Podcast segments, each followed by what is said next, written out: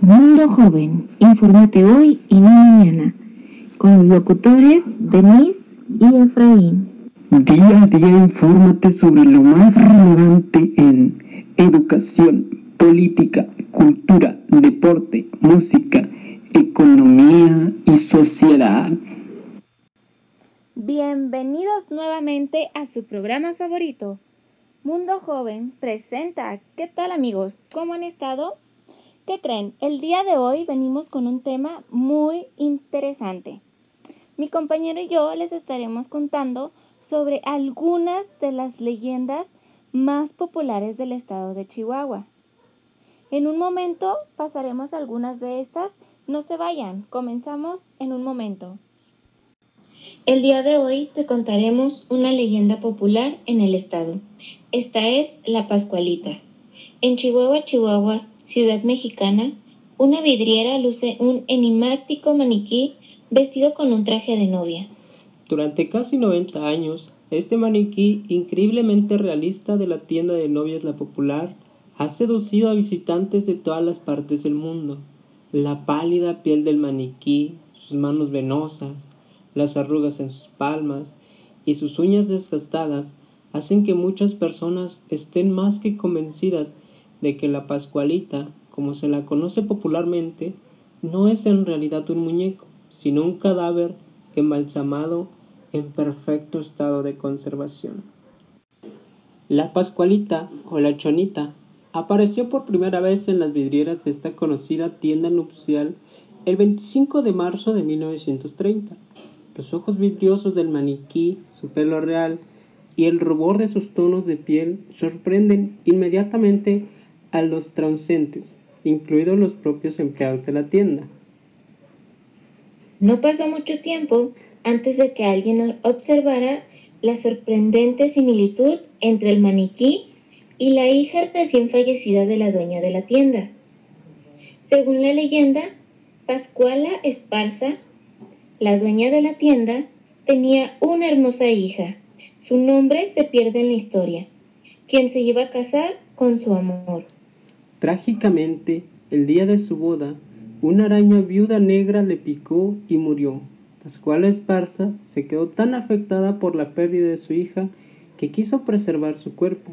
Por eso fue momificado y colocado en la vidriera del negocio, de modo que siempre pudiera ser la novia que no llegó a ser.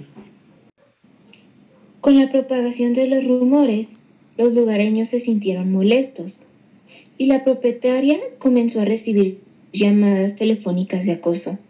Pascual Esparza negó tal acusación. La Pascualita no era más que un maniquí muy elaborado y bien hecho, dijo ella, pero fue demasiado tarde, nadie le creyó. Con los años, la historia se ha vuelto más y más imaginaria, como las supuestas visitas nocturnas de un mago francés enfermo de amor, que la llevó de nuevo a la vida y desde entonces baila con ella todas las noches, bebiendo y celebrando el poco tiempo que pueden estar juntos. También existen toda una serie de cuentos espeluznantes, de que su mirada sigue a los clientes que se acercan a la tienda, o que simplemente cambia de posición cuando nadie está mirando. Tal vez al actual propietario de la tienda, Mario González, le encanta mantener viva tal leyenda. Dos veces por semana, su ropa se cambia tras las cortinas, como para preservar su pudor. Se dice que solo a unos pocos empleados cercanos y de confianza se les permite vestirla y desvestirla. Un empleado que la vio desnuda cree que el cuerpo no era el de un maniquí. Los verdaderos creyentes dejan flores y velas fuera de la tienda y otros tributos. Para algunos, la Pascualita ha alcanzado el estatus de una santa. Se dicen que a sus pies suceden los milagros. Vamos a una pausa, no le cambies de estación, ya que en un momento regresamos con más de estas leyendas. Ya volvemos. Estudiar en la UACH es calidad, excelencia y conocimiento. te instruye en la naturaleza y el desarrollo sustentable. Egresar de la UACH es ser una persona calificada, culta y comprometida con su sociedad. ¿Qué tal amigos? Ya regresamos. ¿Cómo andan? Espero que estén bien entretenidos escuchando estas leyendas, porque nosotros, la verdad, sí lo estamos. A mí la verdad en lo personal, hasta un poco de miedo me están dando. Pero en fin, seguimos con más de estas leyendas. Recuerden, Radio Joven les cuenta. La Casa de los Chinos, una muy popular leyenda que se narra hoy en día, en la cual se dice que al subir al cerro más alto, el Cerro Grande, al mirar al suroeste durante el ocaso, aparecerán repentinamente en el horizonte unas banderas rojas, y si uno espera a que la puesta del sol coincida con estas, se podrá apreciar un fantasmal e imponente templo chino en medio del escarpado terreno.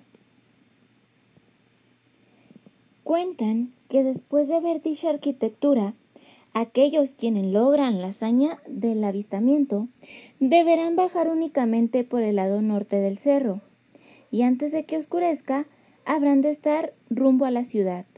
De no hacerse correctamente lo descrito, dicha persona será atraída y sometida a voluntad del templo. Sin embargo, esta es solo una versión romantizada de un violento crimen que tendrá sus raíces en la época revolucionaria.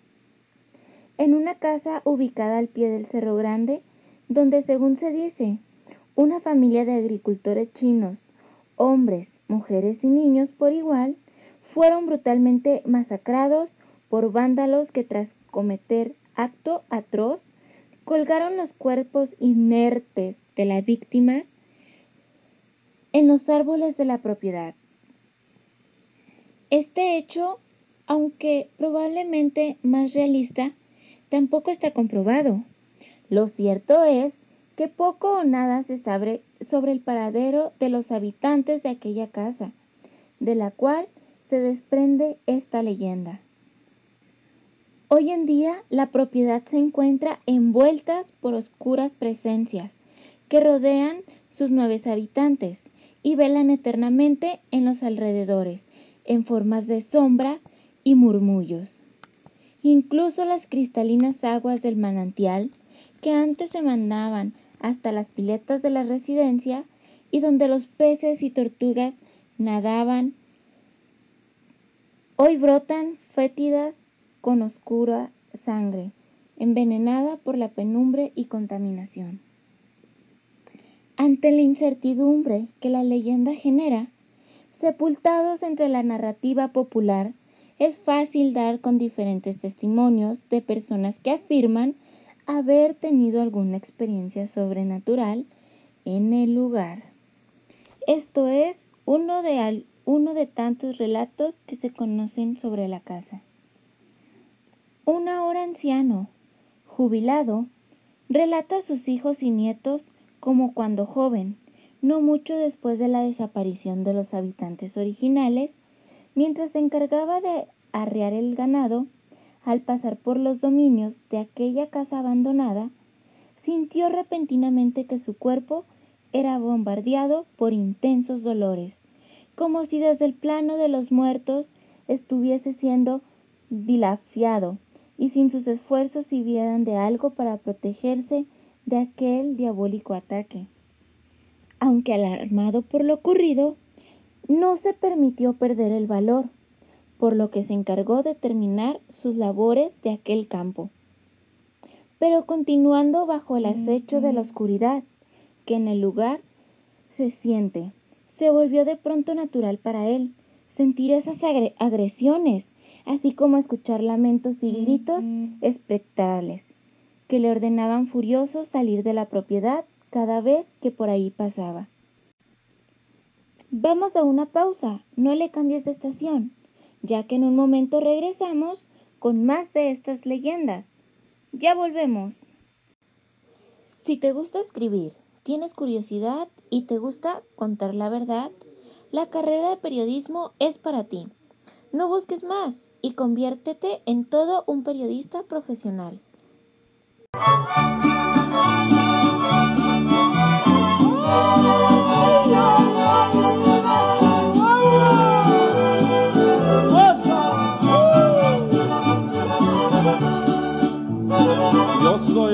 Nuestro Chihuahua del mineral del Parral.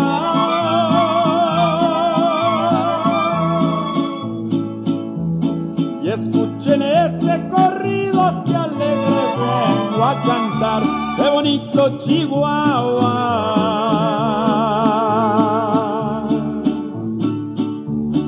Eres mi tierra norteña, india vestida de sol.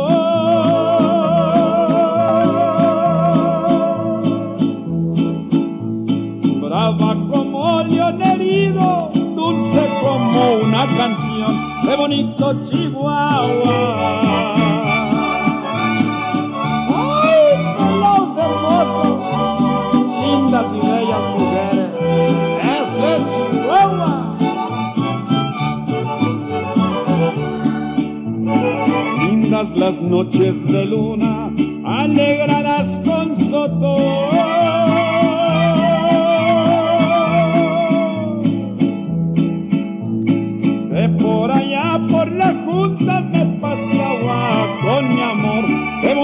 Chihuahua.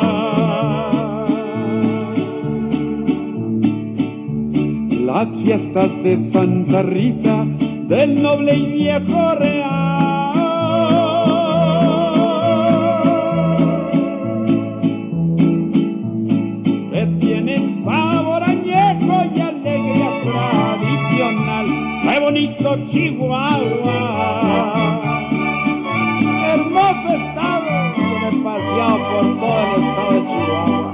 Y por vida de Dios que es hermoso.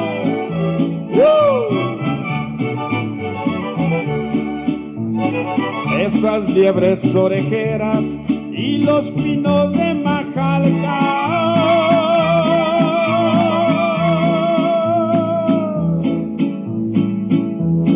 Y el gran ganado llamado cara blanca de Chihuahua, qué bonito Chihuahua.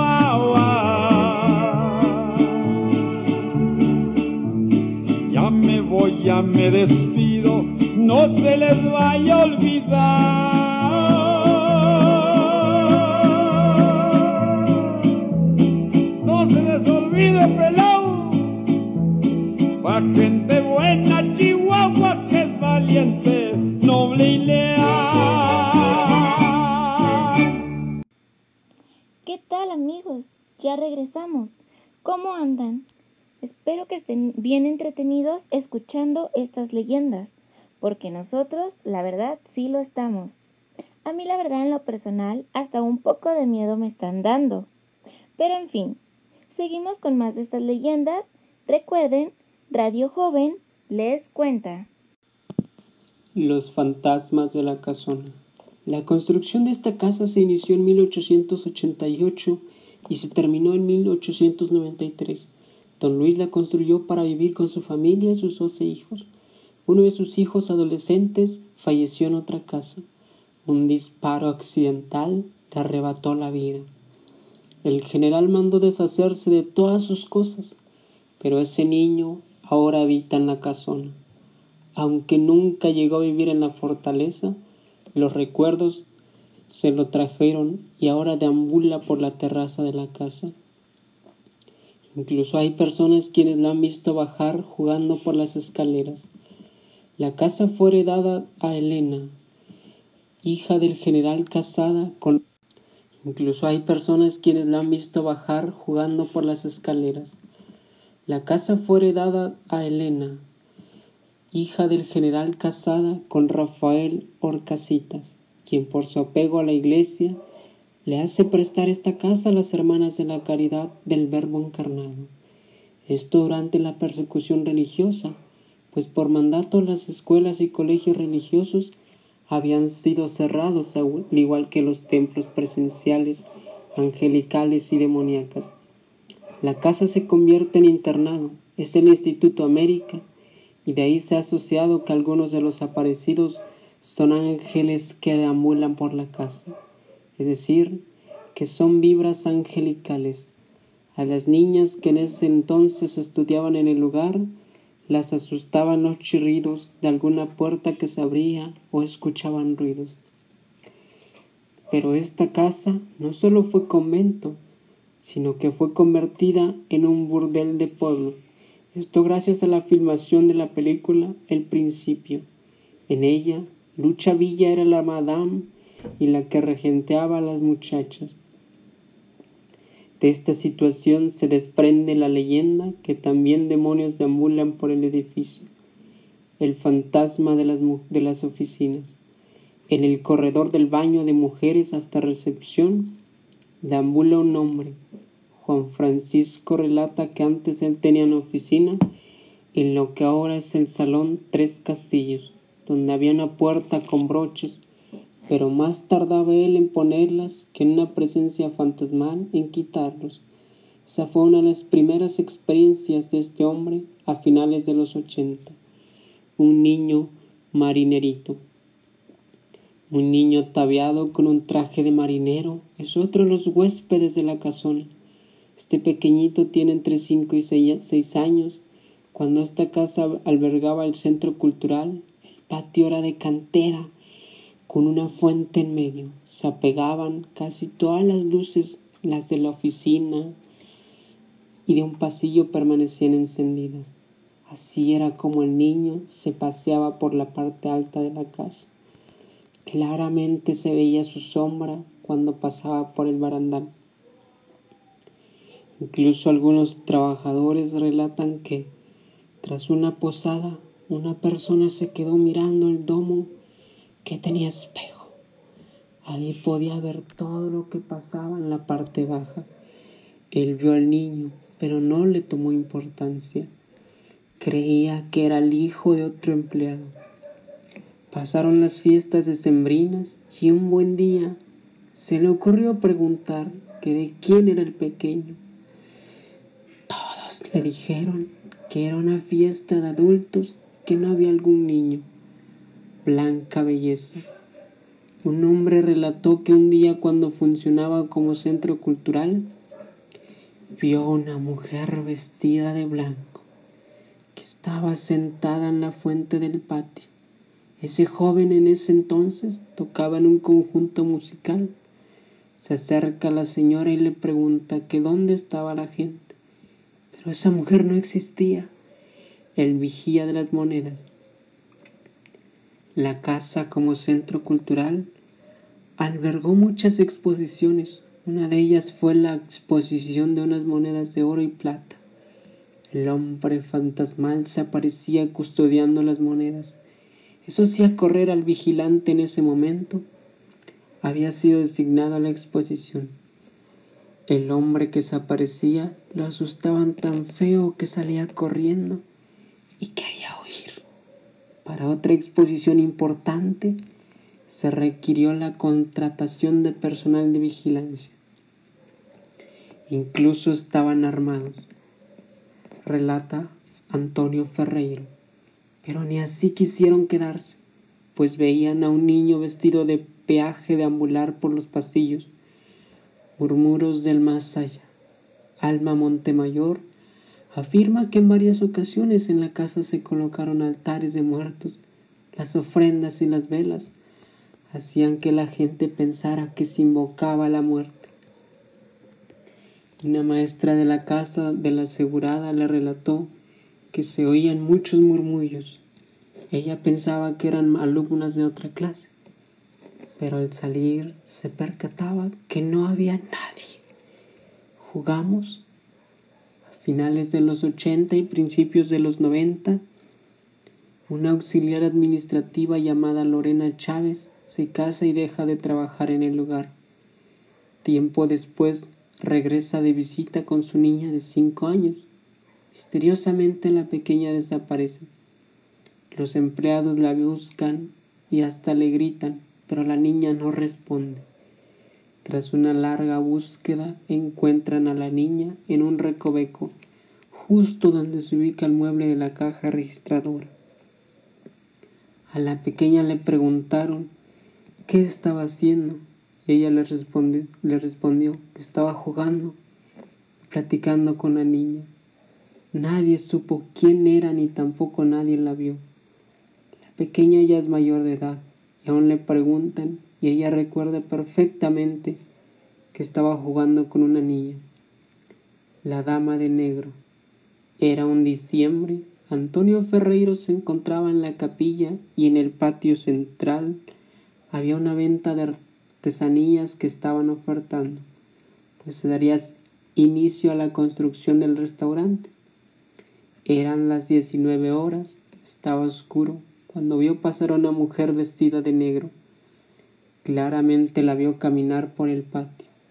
Él le dijo a un vigilante que le hiciera el favor de prender la luz del baño, para que la señora no fuera a tropezar. El vigilante acató la orden, pero a los minutos volvió y simplemente le dijo que no había nadie. Ambos checaron con la persona que se encontraba en la puerta y éste le corroboró que nadie había entrado. Un fantasma poco educado. Cuando ya estaban en la remodelación para la instalación del restaurante, el pintor estaba con los detalles. Un buen día pidió que se lo dejaban entrar temprano. El pintor llegó a las seis horas. Esperaba que el vigilante le abriera la puerta. La puerta se abrió sola. Entró por sus cosas y al pasar vio a un señor con camisa anaranjada y pantalón negro. Él lo saluda con un buenos días. Sin embargo, no recibe contestación, por lo cual decide voltear para volver a saludarlo. Ya no estaba. El fantasma poco atento había desaparecido. Los cazafantasmas. Estas motivaciones han motivado que algunos cazafantasmas acudan a la casona. En una de las veces se instalaron cámaras infrarrojas en las escaleras, en la planta alta en el salón inglés, en la sala Grupo Chihuahua. Los cazafantasmas llegaron entre las una a dos horas, pero se fueron a las seis de la mañana sin localizar algún espectro. Vamos a una pausa, no le cambies de estación, ya que en un momento regresamos con más de estas leyendas. Ya volvemos.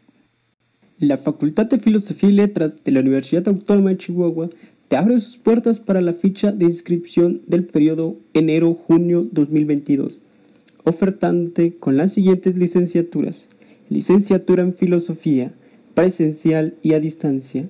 Licenciatura en Letras Españolas. Licenciatura en Lengua Inglesa. Licenciatura en Ciencias de la Información licenciatura en Historia Presencial y Virtual, licenciatura en Periodismo.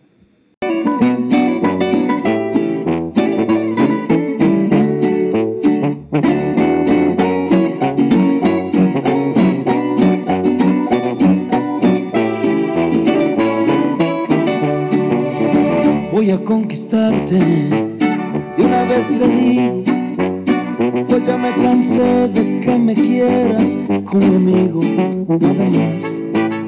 Voy a conquistarte, de una vez te informo, pues ya comprendí que si no lo hago me trastorno.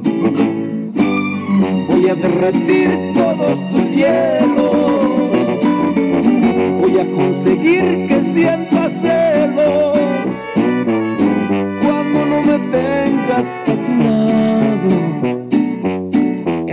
entonces sabrás que lo he logrado. Voy a conquistarte, de una vez te advierto. Claro que te amo y ese corazón abierto. Voy a conquistarte, de una vez por todas. Vamos a tener la más mentada de las bodas. Voy a provocar tantas envidias será envidia de la buena. Y hasta que la muerte los separe será bendición también condena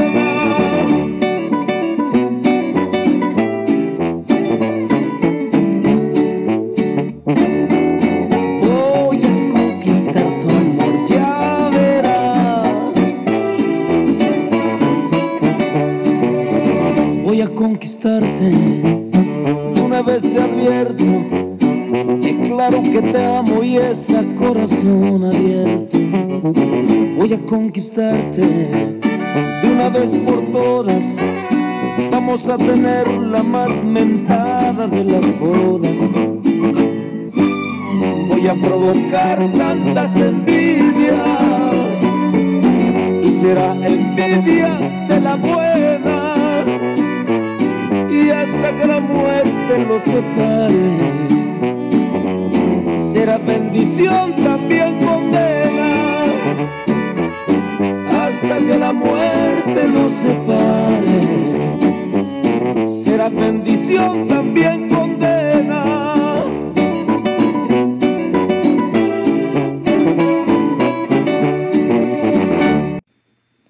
¿Qué tal amigos? Ya regresamos. ¿Cómo andan? Espero que estén bien entretenidos escuchando estas leyendas, porque nosotros, la verdad, sí lo estamos. A mí la verdad en lo personal, hasta un poco de miedo me están dando. Pero en fin, seguimos con más de estas leyendas. Recuerden, Radio Joven les cuenta. La maldición del cura José María de Rosales. Allá por 1811, en el actual Rosales, había un cura muy querido, inmiscuido con chirilonas, tanto religiosas como civiles. Por eso tenía enemigos. Don Tomás, al ser reprendido por el cura por enredarse en amoríos con una joven, acusó al párroco de conspirar contra el gobierno, iniciándose así una investigación contra el cura Carrasco. Al investigador Francisco de la Serna se le ofreció una tertulia en la parroquia para que viera que no había tal conspiración. La velada se prolongó hasta las tres de la mañana y como se había bebido demasiado vino, el investigador no pudo salir a donde se hospedaba y así aceptando la investigación del párroco a pectoral con él, la mañana siguiente siguió su curso, pero al ir al cura a despertar a la visita, lo encontró muerto sin poder darle auxilio, pues en el sueño había fallecido. Pronto el veneno de la gente comenzó a rumorar, enviándole una carta al gobernador acusando al párroco de asesino. La admiración hacia el párroco se transformó pronto en aberración, mitigando al padre entre todos los civiles. El párroco, sin soportar más su ira, dijo, Pueblo malagradecido, yo os maldigo, ni el polvo de nuestra tierra deseo que me acompañe más. Que el Santo Dios Todopoderoso los condene al fuego. Después de demostrar su inocencia por, por órdenes del clero a un mineral, se fue a predicar y en una misa bajó del púlpito llorando, pidiendo la oración por la clemencia de Dios a un pueblo limpio. En 1940 se reconstruyó la iglesia de Rosales y encontraron a varios muertos en el mismo día que el cura oró por ese pueblito. Vamos a una pausa, no le cambies de estación, ya que en un momento regresamos con más de estas leyendas. Ya volvemos. Llegó ya la Semana del Humanista, donde se tratarán temas como cultura, la paz, la política, el arte, la historia y entre muchos otros temas interesantes. No te la puedes perder solo en nuestro programa Un Mundo Joven. Digo, ven, te invito una copa. Ya no tomo, gracias. No tomas bien, te invito un café. Bueno, Que quiero recordar la época de ayer cuando teníamos 16. bien dime qué ha pasado con tu esposa. Mm, nos divorciamos. Seguro te dejó por ser infiel. ¿Recuerdas que yo le mandaba rosas? Pero la conquistó más tu clavel. Así es. Llevamos